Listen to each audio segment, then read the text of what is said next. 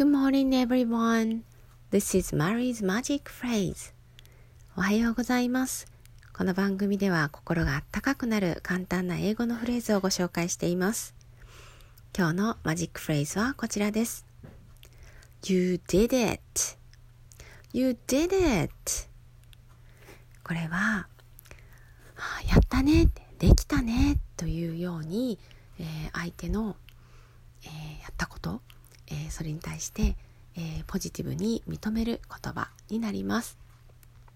えお子さんやお友達、え家族が何かトライをした時に、えそれがうまくいった、えような時に、え伝えることができると思います。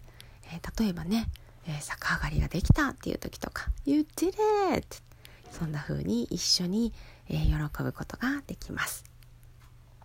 っても簡単な、えーフレーズなので是非、えー使ってみてください。この番組は平日の毎朝7時に、えーお届けしています。Okay, that's all for today. I hope you check this program again soon. Bye.